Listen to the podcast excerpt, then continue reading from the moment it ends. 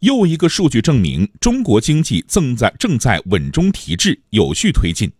海关总署昨天发布，今年前四个月，我国货物贸易进出口总值九点五一万亿元人民币，比去年同期增长百分之四点三，延续了平稳增长的良好态势。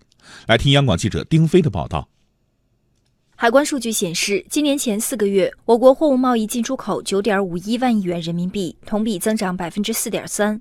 其中，出口五点零六万亿元，增长百分之五点七；进口四点四五万亿元，增长百分之二点九。四月当月进出口总值为二点五一万亿元，增长百分之六点五。海关总署统计分析司司长李奎文：今年以来，国内经济运行开局良好，外贸稳中提质。一到四月。我国外贸进出口延续了平稳增长的良好态势。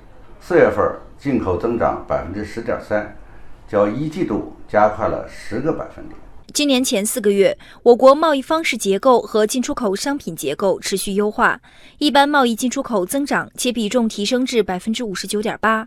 我国对欧盟、东盟和日本等主要市场进出口均有所增长，对“一带一路”沿线国家进出口增速高于全国整体增速四点八个百分点。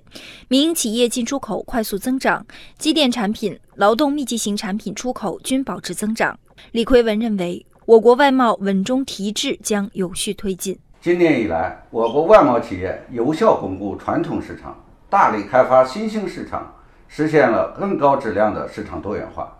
虽然当前我国外贸发展面临的外部环境更趋复杂严峻，但我国外贸政策环境长期向好的基本面没有改变。